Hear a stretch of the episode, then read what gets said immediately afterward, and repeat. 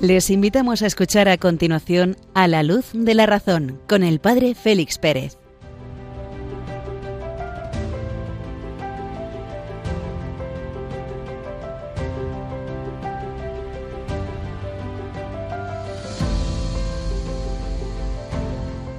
Muy buenas noches, queridos amigos de Radio María. Iniciamos A la luz de la razón, nuestra cita quincenal con los problemas de la razón y de la fe, con las dificultades y con las alegrías que la razón y la fe nos muestran. Una hora quincenal para profundizar en el hombre y su misterio, en los filósofos de la historia, en las grandes corrientes del pensamiento. Os acompaña durante los próximos minutos el padre Félix Pérez desde Béjar en la provincia de Salamanca. Damos la bienvenida al día quince de febrero, recordamos al gran San Claudio la Colombier, el confidente de Santa Margarita, siervo fiel y perfecto amigo, pero aún podemos disfrutar de los santos Cirilo y Metodio en esta última hora de las Islas Canarias, las once de la noche, en las Islas Afortunadas.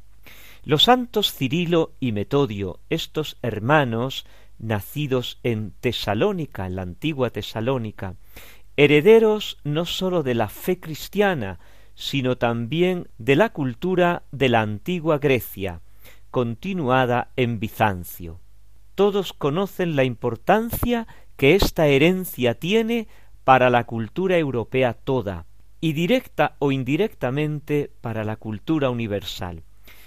La obra de evangelización que estos dos hermanos, Cirilo y Metodio, llevaron a cabo como pioneros en los territorios habitados por los pueblos eslavos, es un modelo ayer y hoy de lo que es la inculturación, es decir, de cómo la fe y la cultura se fraguan, se encuentran de cómo la razón y la fe, cuando dialogan, son fecundas. Y en este caso, mucho más, mucho más.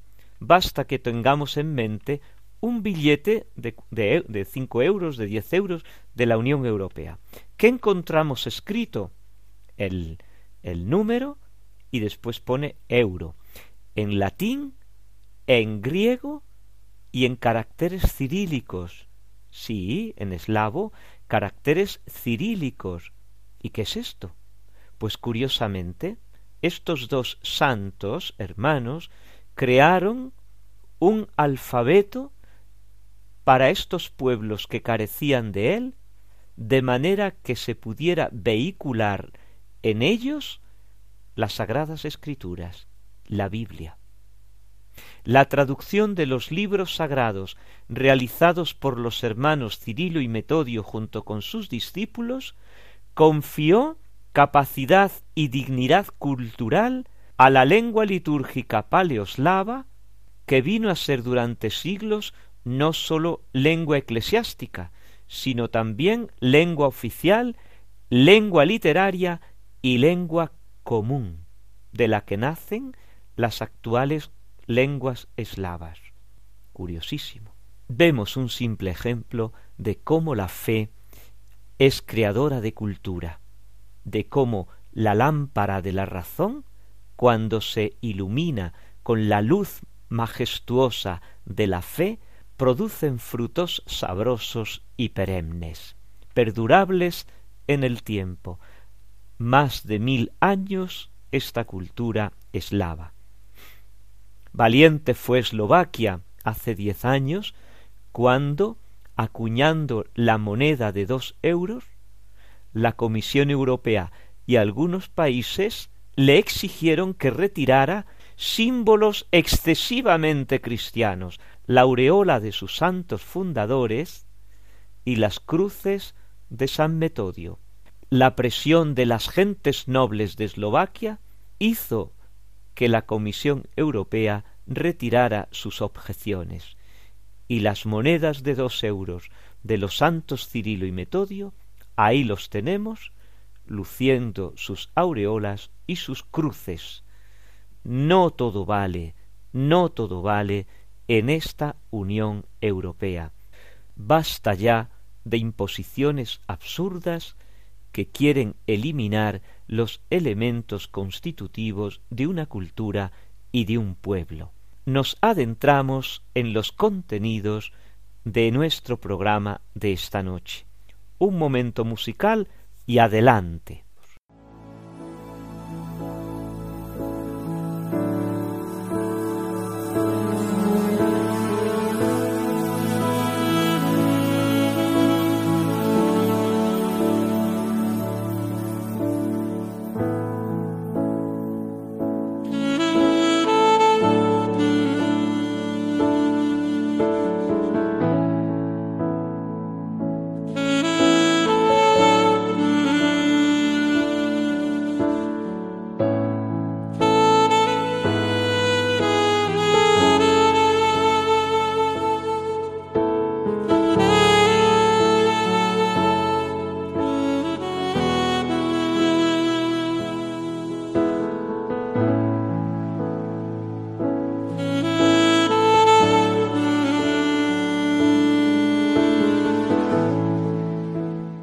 Retomamos la encíclica Fides et Ratio, la fe y la razón del Papa San Juan Pablo II, el Grande. Abordamos el número 32, nos habíamos quedado al final del número 31. El hombre que no ha sido creado para vivir solo, nace y crece en familia y por tanto se inserta en sociedad. El hombre es un animal social. El hombre nace y vive en familia y en sociedad. Y en familia y en sociedad recibe conocimientos, lo que llamamos creencias. El hombre es aquel que vive de creencias, había concluido el Papa en el número 31. Cada uno de nosotros al creer, confiamos en los conocimientos que otras personas han adquirido en el ámbito de la familia, en el ámbito de la escuela, en el ámbito de la sociedad. Y en ello, dice el Papa, se puede percibir una tensión significativa. ¿Qué quiere decir esto? Por una parte, el conocimiento adquirido a través de una creencia sería como una forma imperfecta de conocimiento, porque debe perfeccionarse progresivamente mediante la evidencia lograda personalmente. ¿Y si lo que me dicen no es verdad? ¿Y si lo que me dicen es para engañarme? ¿Y quién sabe si realmente Cristóbal Colón descubrió América?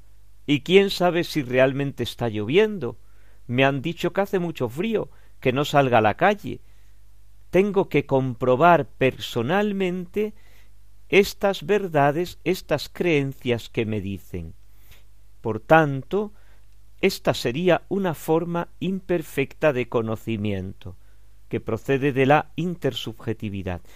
Pero por otra parte, afirma el Papa, la creencia, esta creencia de la interpersonalidad, resulta más rica desde el punto de vista humano que la simple evidencia que yo puedo constatar personalmente. ¿Por qué? Porque incluye una relación interpersonal, pone en juego no sólo las posibilidades cognoscitivas, el conocimiento que cada uno puede adquirir, sino también aquella capacidad más radical de confiar en otras personas, entrando así en una relación más estable e íntima con ella. Es el corazón, porque la persona no es solamente intelecto frío, calculador, sino que es también corazón. La persona es un misterio impresionante. Se ha de destacar, dice el Papa, que las verdades buscadas en esta relación interpersonal no pertenecen primariamente al orden fáctico o filosófico, no son de orden fáctico ni filosófico. ¿Qué quiere decir esto? Que no son las verdades con las que nos movemos en la vida práctica, concreta de nuestros quehaceres, ni siquiera en aquello que está en el fondo de las cosas. Estamos en otro, estamos en otras categorías de verdad, en otro estilo de verdad, sino que es la verdad de la misma persona, lo que ella es y lo que manifiesta en su propio interior. En efecto, la perfección del hombre no está en la mera adquisición de conocimientos abstractos, de conocimiento de la verdad abstracta en sentido abstracto, sino que consiste también en una relación viva de entrega y de fidelidad hacia el otro, es el tejido social, la intersubjetividad, el yo con el tú, el tú con el nosotros, el nosotros con el ellos. En esta fidelidad que sabe darse, abrirse al otro, entregarse, el hombre encuentra plena certeza y seguridad, y al mismo tiempo el conocimiento por creencia que se funda en esta confianza interpersonal está en relación con la verdad. El hombre, creyendo, confía en la verdad que el otro le manifiesta. Y en esto está verdaderamente la construcción de la sociedad. Y construyendo la familia y la sociedad, la persona se va también construyendo a sí misma. Unos momentos musicales y aprovechamos para agradecer al Señor el que nos ha dotado de este corazón que también tiene razones para conocer y amar.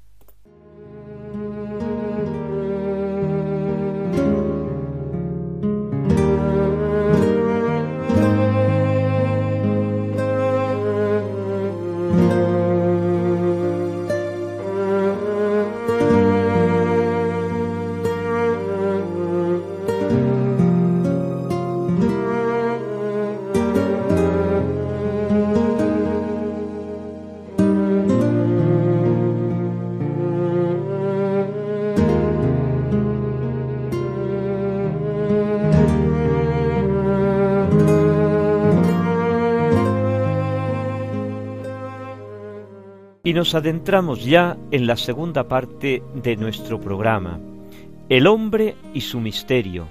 Seguimos buceando en las sorpresas que nos va deparando el conocimiento de cada uno de nosotros mismos, el conocimiento de la esencia del hombre, qué somos para saber qué debemos hacer, qué tenemos que hacer. Nos habíamos quedado en el programa anterior descubriendo qué es la verdad y cómo la verdad la descubre la inteligencia humana en el ser de las cosas. El criterio para saber si algo es verdadero es la evidencia de la realidad presente en él una evidencia que puede ser inmediata, lo que decimos la intuición, entrar dentro y leer, que puede ser inmediata la intuición, un contacto directo con esa realidad que veremos un poco cómo se realiza, o puede ser mediata a través de afirmaciones y negaciones, lo que decimos un juicio o un razonamiento. La casa, esta casa, la casa, una evidencia inmediata, yo la tengo delante de mí. Una, una evidencia mediata, ¿qué es esto? pregunta un niño que no lo conoce. Y su papá, su mamá le responde, esto es una casa, eso es un juicio.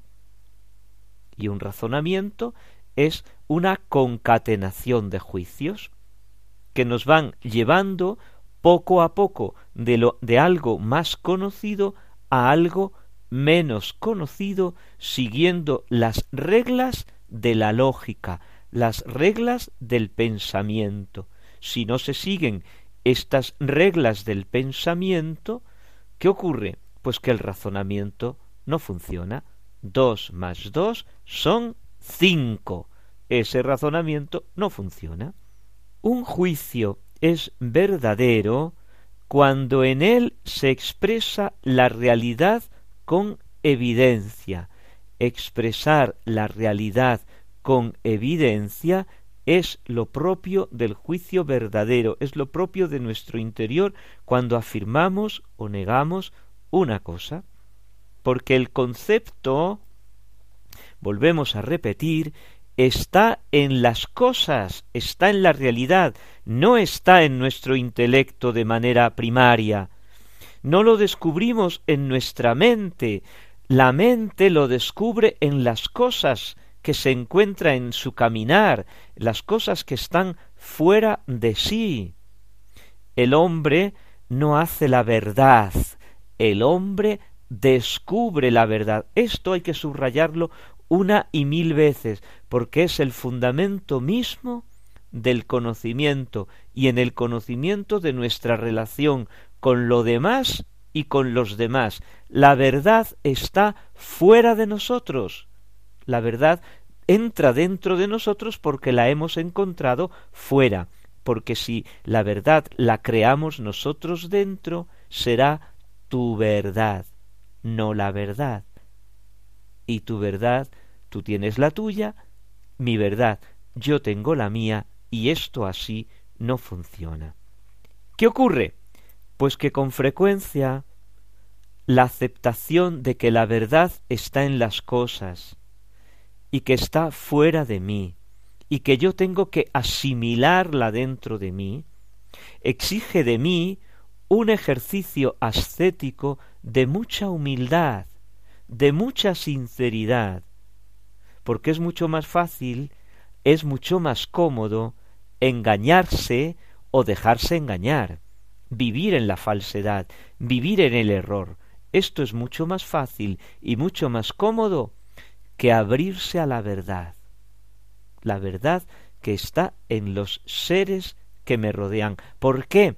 Porque cada ser es portador de una esencia, de aquello que Dios ha querido que ese ser sea. Esto es impresionante, porque entonces descubrimos la realidad de la creación.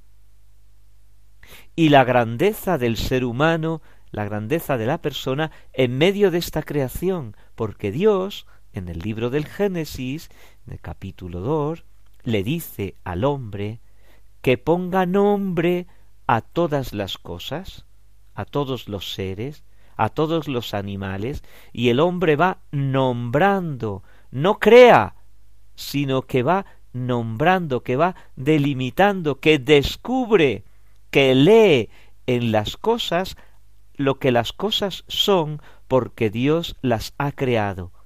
Y el hombre las pone nombre, no las crea. Y poniéndolas nombre, las identifica. E identificándolas puedo comunicarme con los demás. El lenguaje nace precisamente de aquí. Esto es muy bonito y lo tendremos que ir viendo poco a poco.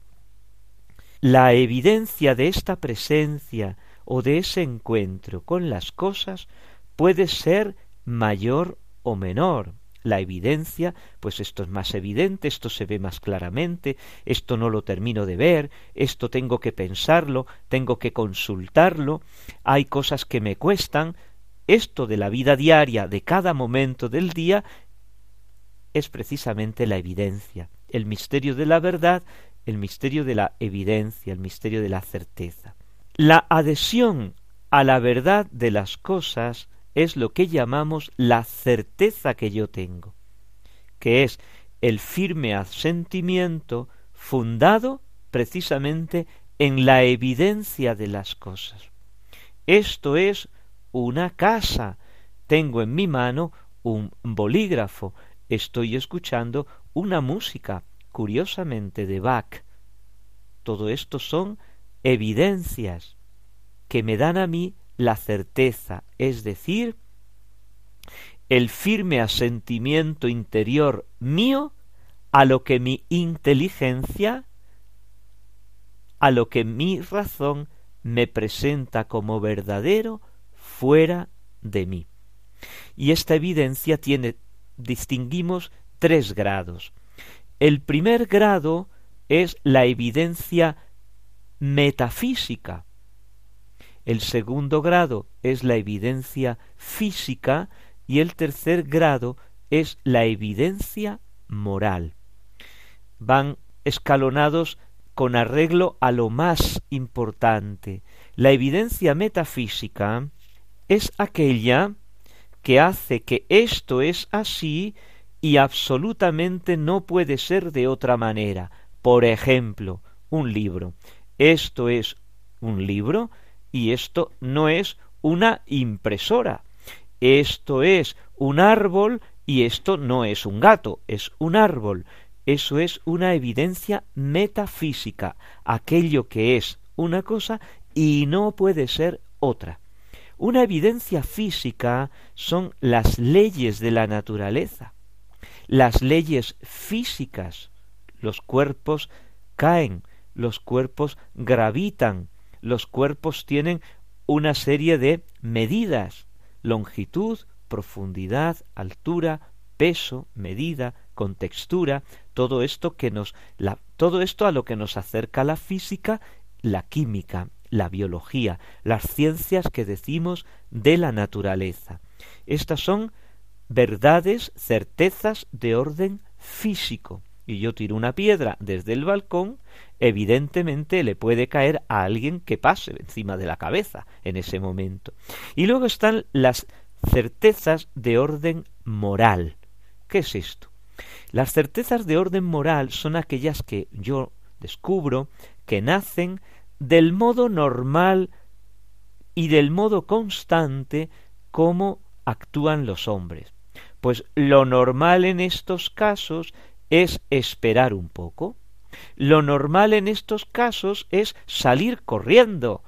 Por ejemplo, un incendio. Lo normal en estos casos es quedarte en casa si está lloviendo y no tienes que ir a ningún sitio. Lo normal, lo que hace la mayor parte de la gente. En muchos casos nuestra vida se rige por la certeza moral, que es la de andar por casa, la de todos los días, que es suficiente para la actuación plenamente humana. Basta una cosa, con que se excluya la probabilidad de lo contrario, pero esto se hablará cuando tratemos del comportamiento humano, de la ética y de la moral. Con esta certeza moral lo que hace normalmente la gente, no aquello de dónde va Vicente, dónde va la gente, eso es otra cosa. lo, que hace, lo que hace normalmente la gente es como nosotros nos movemos y actuamos en la vida ordinaria y normalmente no necesitamos más. Por eso se la llama también la certeza práctica. Ahora bien, cuando la certeza no se fundamenta en la verdad exterior a mí, incluso la más pequeñita, más baja, que es la del comportamiento general de los hombres, sino que la certeza se fundamenta en algo interior a mí, puede convertirse en una ideología. En, además, en el sentido peyorativo de la palabra, es decir, en unas ideas subjetivas mías sin suficiente referente real, utilizadas para justificar intereses personales o intereses sociales de distinta naturaleza, política, social, económica, religiosa, etcétera, etcétera, etcétera. Las ideologías, por el hecho de fundamentarse en ideas propias, en ideas sociales, de la persona, del individuo o de un colectivo, y no estar contrastadas con la realidad, despersonalizan e inhumanizan a la persona, la despersonaliza la ideología y a la sociedad la inhumaniza la ideología. Todas las dictaduras políticas tienen como fundamento una ideología, es decir, sustituir la verdad de la realidad por la verdad, entre comillas, porque no es tal verdad, de mi idea, de aquello que yo pienso, de aquello que yo tengo, y eso que yo pienso y tengo lo decido para mí o para la sociedad. Hay personas que tienen voluntad de ideas más que voluntad de realidad. Y esta persona que está aprisionada por sus ideas, sólo se libera, sólo encuentra la libertad cuando encuentra la verdad de las cosas. Se hace aquí realidad otra vez la afirmación de nuestro Señor Jesucristo. La verdad os hará libres porque al estar fuera de vosotros, la verdad está fuera de nosotros, hace que nosotros rompamos nuestra interioridad, rompamos nuestras ideas preconcebidas, rompamos nuestra ideología para enfrentarnos, para encararnos con la realidad. Y enfrentados, encarados con la realidad, nos liberamos de nuestros idolillos de barro y de cartón. Nos liberamos de nuestras ideolillas ideas. Eidos, idea, imagen que yo tengo de mí y que puede o no puede corresponderse con la realidad. Podíamos leer el mito de la caverna también en este sentido cognoscitivo, en este significado noxeológico. Las diversas culturas, cada cultura tiene sus verdades. Cada cultura expresa la verdad en mitos, en un lenguaje propio, con sus propios condicionamientos geográficos, históricos, propios del ambiente en el que se desarrolla, lingüísticos. Las diversas culturas vehiculan su cultura en una serie de instrumentos de lenguaje. ¿Qué tenemos que hacer ante las diversas culturas para redescubrir en ellas lo que es verdad de lo que es ideología? Pues curiosamente lo primero que hay que hacer es acercarse a esa cultura. ¿Cómo? Con respeto, con mucha humildad, porque cada cultura es la expresión viva de la historia de un pueblo de lo mejor que un pueblo ha ido sedimentando a lo largo del tiempo y a lo largo del espacio. Acercarse con mucha humildad a cada cultura. Segundo, dejar que la cultura me hable y me hable en toda su profundidad, en una dimensión diacrónica, es decir, a lo largo del tiempo, desde que, se, desde que se comenzó a fraguar esa cultura, los primeros elementos de esa cultura hasta el tiempo de hoy. Y en un espacio geográfico, es decir, cómo esa propia cultura, sincrónicamente, se está desarrollando en las distintas áreas geográficas, el río, la montaña, el valle, la selva, cómo la misma cultura va teniendo perfiles distintos. ¿Y después qué? Y después, después de acercarnos con sumo respeto a esa cultura, dejar que esa cultura nos hable, nos envuelva, nos adentramos en ella, tener en cuenta que el historicismo, ¿y qué es el historicismo? Ese movimiento filosófico, ideológico, que niega que exista algo absoluto en la historia. ¿Cómo? Sí, ellos afirman que todo fluye en la historia, que la historia es cambiante, que la historia va modelándose. Hombre, claro, la historia es cambiante, ¿cómo no va a cambiar si es la acción de los hombres en el decurso de los, del tiempo? Sí, pero atención, no todo fluye, no todo cambia, sino que hay elementos, innumerables verdades adquiridas en otras épocas, en otras culturas que siguen siendo válidas hoy. Entonces hay que tener mucha humildad para distinguir lo caduco de lo perenne. Los árboles de hoja perenne de los árboles de hoja caduca que hay en el bosque de la historia, en el bosque de la cultura. Esto hay que tener mucha libertad de espíritu y mucha humildad para distinguirlo. En las matemáticas hay teoremas que estudian nuestros niños en el colegio que vienen de la época de los griegos. Sí, dos mil quinientos, tres mil años. Hay elementos de, de, elementos de geometría, leyes geométricas que vienen de tres, cuatro mil años de la cultura egipcia, de la cultura sumeria, de la cultura persa. Curioso.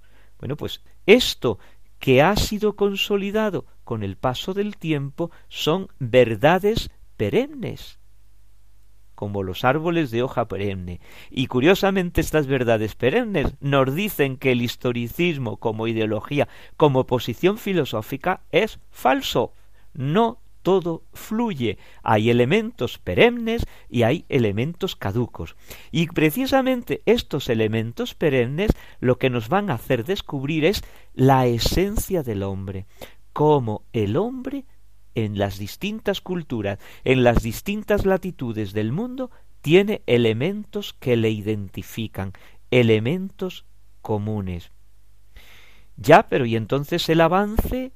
Entonces no nos movemos, es todo igual. No, hay una profundización por el estudio de la realidad, por la penetración de las leyes de la lógica, del raciocinio, de cómo nosotros pensamos, se va abriendo nuestro campo del conocimiento, progresamos, pero esta, este progreso es en profundidad, es en profundidad.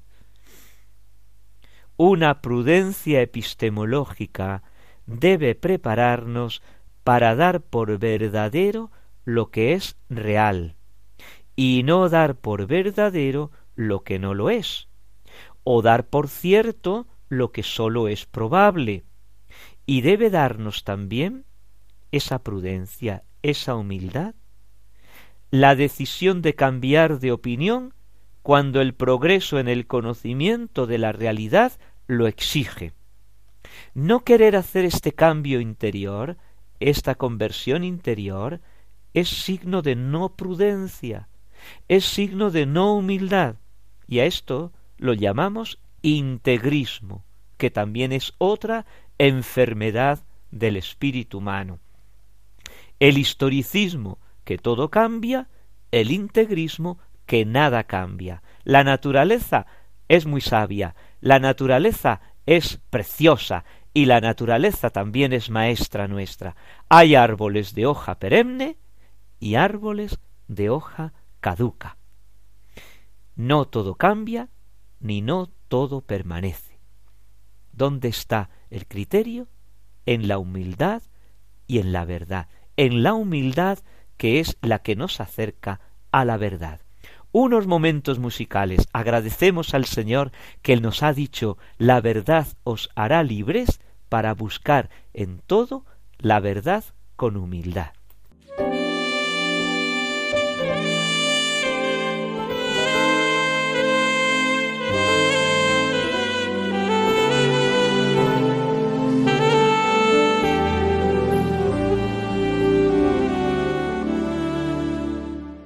Y llegamos a la tercera y última parte del programa, el autor y su obra.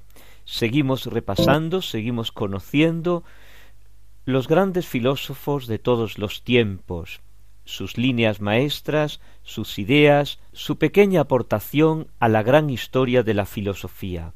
Nos vamos a Grecia. Otra vez, sí, otra vez.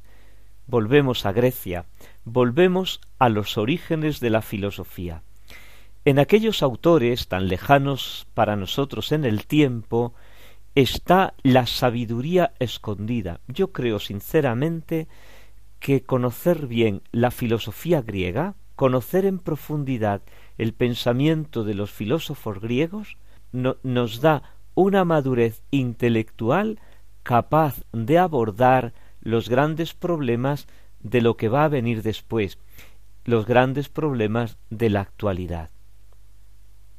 Sumergirse en la filosofía griega y salir rejuvenecido es una sola cosa, porque adentrarse en los albores del pensamiento nos hace captar las grandes intuiciones, nos hace captar las grandes cuestiones, que son propiamente las cuestiones nodales, fundamentales de la filosofía. Mucha de la filosofía moderna y contemporánea podemos decir casi que es regional, que se centra en, en, determinados aspectos, el sensismo, los sentidos, la impresión, el razonamiento, la idea, la historia, la vida, el fenómeno, el aparecer, la existencia. Sin embargo, retornar una vez más a la filosofía griega es descubrir las grandes cuestiones del hombre. Vamos a ello. Heráclito de Éfeso. Volvemos a Mileto, a la filosofía de los milesios. Nace en torno al año 540 antes de Cristo y suelen colocar la fecha de su muerte en torno al 480 antes de Cristo. Natural, como decimos, de Éfeso, de familia nobilísima, descendiente de Codro y de Androclos, que son los fundadores de la ciudad, conservaba prerrogativas y honores regios. Su carácter altanero, misántropo, melancólico, viene descrito por las fuentes antiguas. Nunca quiso intervenir en política, despreciaba la plebe, se, se marchó a la soledad, a vivir como un solitario, no quiso tener ningún maestro, tampoco quiso tener discípulos, los que llaman las fuentes, los que llaman las fuentes heraclitanos, los sucesores, los discípulos de Heráclito no son tales. Admiraba el estilo de los oráculos de Delfos y de la Sibila, y escribió en dialecto jónico un libro en prosa en forma tan concisa que le valió el calificativo del oscuro, para significar que nadie o muy pocos eran capaces de entender este libro, lo depositó en el templo de Artemis. No obstante, nos han llegado numerosos fragmentos dispersos por aquí y por allá, lo cual da idea de que fue después de su muerte conocido, admirado y seguido. Es el pensador más eminente de los presocráticos, los anteriores a Sócrates, y su doctrina marca un gran avance sobre los milesios, tales Anaxímenes Anaximandro. Formula vigorosamente el gran problema de la unidad y de la pluralidad, la inestabilidad de las cosas particulares y transitorias frente a algo, una ley universal y fija que rige todos los acontecimientos particulares. Vamos a descubrir semejantes cosas. Para ello establece claramente la distinción entre dos órdenes del conocimiento, el conocimiento sensitivo, que es fuente de opinión particular, cada uno tiene la suya, y el conocimiento intelectivo, el de la razón, que es único y es eh, con el que se llega a descubrir la verdad de las cosas, lo inmutable, los sentidos nos hacen creer que existen seres fijos y estables. Esto es una ilusión, porque solamente existe un ser único en perpetuo movimiento. Hay pues que desconfiar de los sentidos para penetrar la realidad con el logos, con la razón. Luego veremos qué es esto del logos.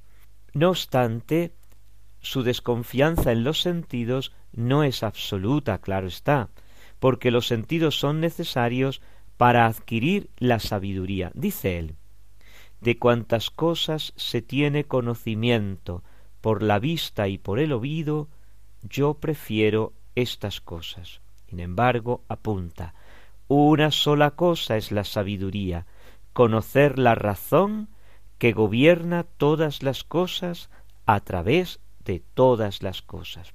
Heráclito se enfrenta con el problema del ser. ¿Es uno? ¿Son muchos? Porque si todas las cosas que yo veo, que yo oigo, que yo percibo existen, son muchas, son distintas, pero el que existan me hace que sean algo que da unidad, que da unidad. Por tanto, del uno salen las cosas y de todas las cosas sale el uno, se expresa así. Panta rey, todo fluye, hemos aprendido como una frase típica de Heráclito, todo fluye, todo cambia, todo se está haciendo siempre, y en este hacerse, en continua transformación, consiste justo la esencia de las cosas, porque las cosas son y no son a la vez. Las cosas particulares como que oscilan, y de ahí, de este oscilar, de este subir y bajar de las cosas particulares, llega él a intuir, a descubrir que el principio de todas las cosas es el fuego. El fuego, el fuego, sí, el fuego. Y tenemos curiosamente el agua en Tales de Mileto, el aire en Anaxímenes y ahora en el tercer filósofo Milesio, el fuego. Vamos como tanteando, como barruntando los cuatro elementos que constituyen la naturaleza en el mundo griego. El principio primordial, la realidad única es el fuego, que es como un río que corre sin cesar y al cual no es posible descender más que una vez. No es posible descender dos veces al mismo río, nos refiere Aristóteles en la metafísica, como uno de los textos de Heráclito. Descendemos y no descendemos al mismo río, somos y no somos. Los que descienden se sumergen en aguas siempre distintas en su fluir incesante. No obstante, Heráclito cree en la realidad de las cosas particulares atestiguadas por los sentidos, pero no las entiende como sustancias fijas y estables, como nos va después Aristóteles a mostrar, sino en un continuo hacerse y deshacerse, con una sujeción a ciclos evolutivos regidos por una ley cósmica, el logos. El fuego, que es el principio primordial, está por su propia naturaleza en continua mutación, en perpetuo cambio, pero el logos, la razón universal, permanece inmutable en medio de todos estos cambios. Es más, va a ser el principio de donde brotan todos estos cambios. Heráclito trata de explicar no sólo el principio primordial y único de las cosas, sino también la ley y el proceso de la mutación de todas estas cosas. ¿Y cómo lo hace? Con el fuego todo sale del fuego, todo se compone de fuego y todo se descompone en fuego. Todo, los dioses, los genios, los demonios, poned entre comillas esta palabra demonios que sale con mucha frecuencia en la filosofía griega y no tiene nada que ver con los demonios de la revelación judeocristiana. Las almas de los hombres y todas las cosas son el resultado incesante del fuego, y su perfección, la perfección de estas cosas, depende de la mayor o menor proximidad al principio primero, al fuego. ¿Y cómo se produce esto? ¿Cómo se produce esta transformación universal? Pues dos vías. Una descendiente, por condensación o contracción, se va como condensando, y así tenemos el fuego que se condensa en aire, el aire en agua, el agua en la tierra. Y la otra vía es hacia arriba, es al contrario, por dilatación, por rarefacción. La tierra se dilata en agua, el agua se dilata en aire, el aire se dilata en fuego. El cambio es un camino para abajo y el mundo se hace según este camino. El fuego condensado se humedece y puesto en este estado se hace agua y el agua comprimida se hace tierra y esta es la vía hacia abajo. Viceversa, sigue diciendo Diógenes Laercio reportando un texto, un texto de Heráclito. Viceversa, la tierra se licúa, de ella sale el agua, y del agua todo lo demás. Esta es la vía hacia arriba. De los distintos momentos en que se encuentran las cosas en su camino, descendente o ascendente, se originan los contrarios. Dos fuerzas cósmicas antagónicas que rigen el origen y el final, la génesis y la destrucción, génesis y destrucción cíclicas, periódicas de las cosas. Una disgregadora, la discordia o la guerra, que es la causa y el origen de la pluralidad de las cosas, y la otra agrupadora, la concordia o la paz, que reduce, que reduce las cosas a la unidad. Por eso dice él que la guerra es la madre y el rey de todas las cosas. Así intenta resolver las antítesis conciliando la unidad con la pluralidad. ¿Y cuál es el principio que rige todas estas cosas? El principio que rige todos estos contrarios. Pues mirad, el logos, la causa última de todas las transformaciones del cosmos y de la armonía universal que de ellas resulta, es el logos eterno, que rige y gobierna todo, que está presente en todo. Todo cambia, todo se muda, todo se transforma, excepto el logos, que es la ley que preside, que impulsa, que regula todas las mutaciones, permaneciendo ella misma inmutable. ¿Cómo entenderíamos nosotros este logos eterno, inmortal, inmutable?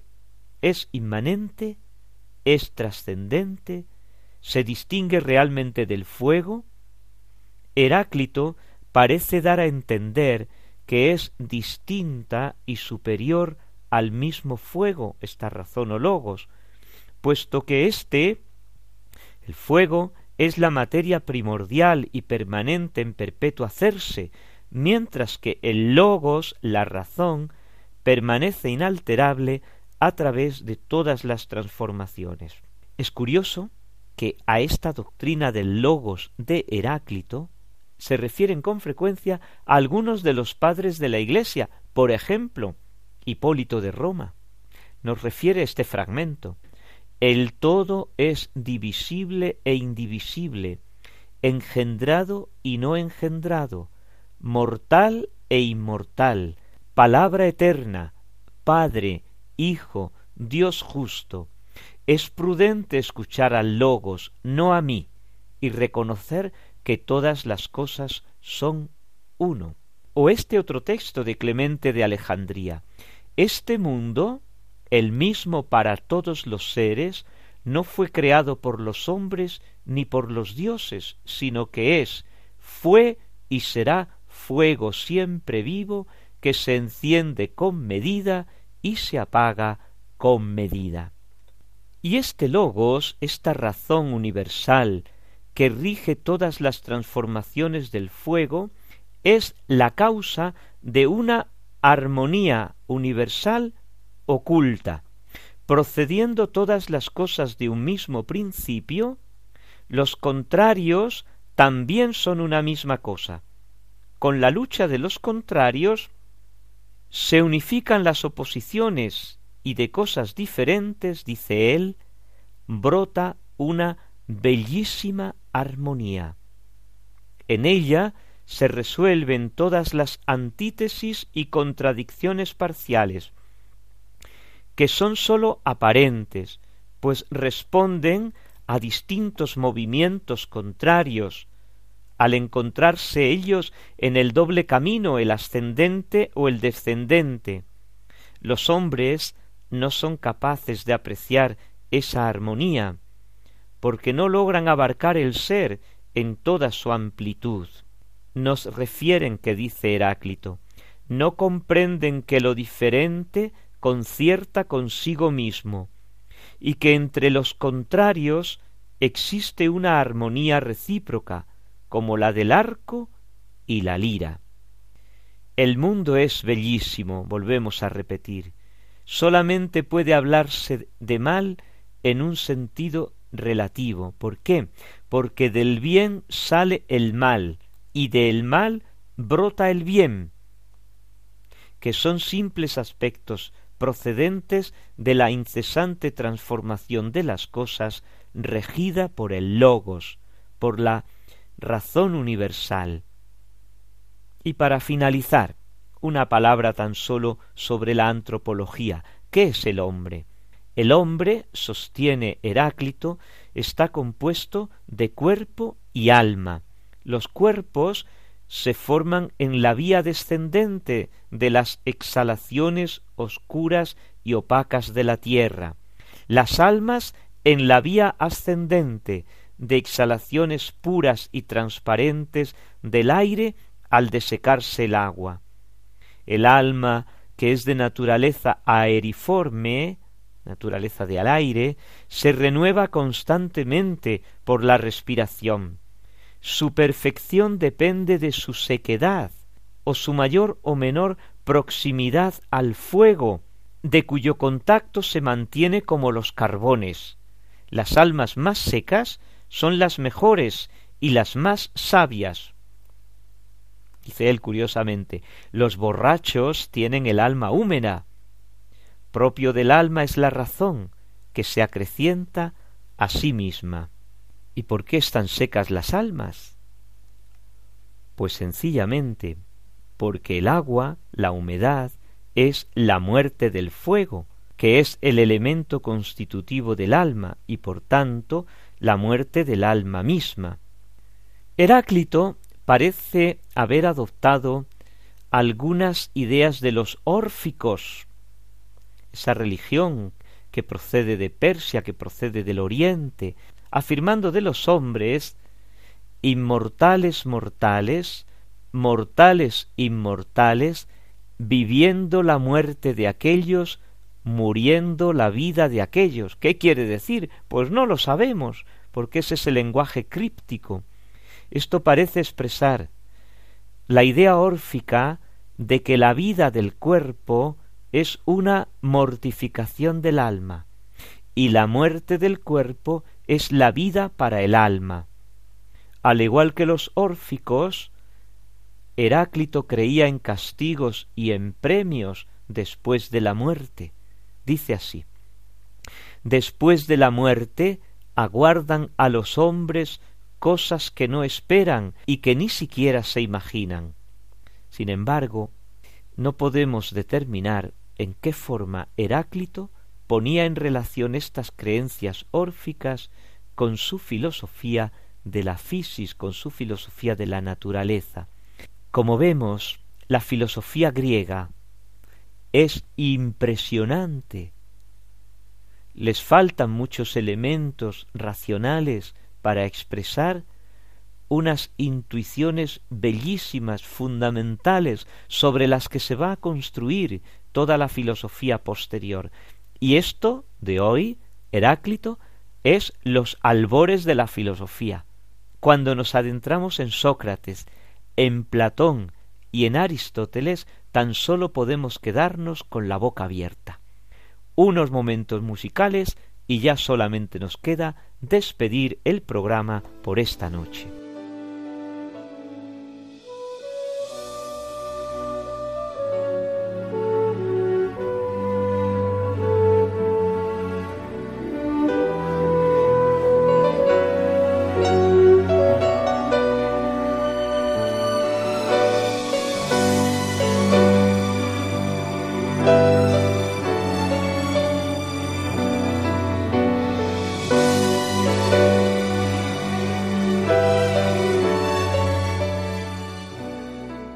Nuestra cita quincenal llega a su término. Cuando las señales horarias nos aproximan a la una de la madrugada, una hora menos en las Islas Canarias, tenemos que despedir ya nuestro programa. Podemos enviar al correo electrónico del mismo vuestros comentarios, sugerencias, dudas. Gustosamente os atenderemos allí. A la luz de la razón. arroba Radio María ES. Esta es la dirección del correo electrónico. Muy buenas noches, que Dios os bendiga. Santa Noche, Ave María Purísima.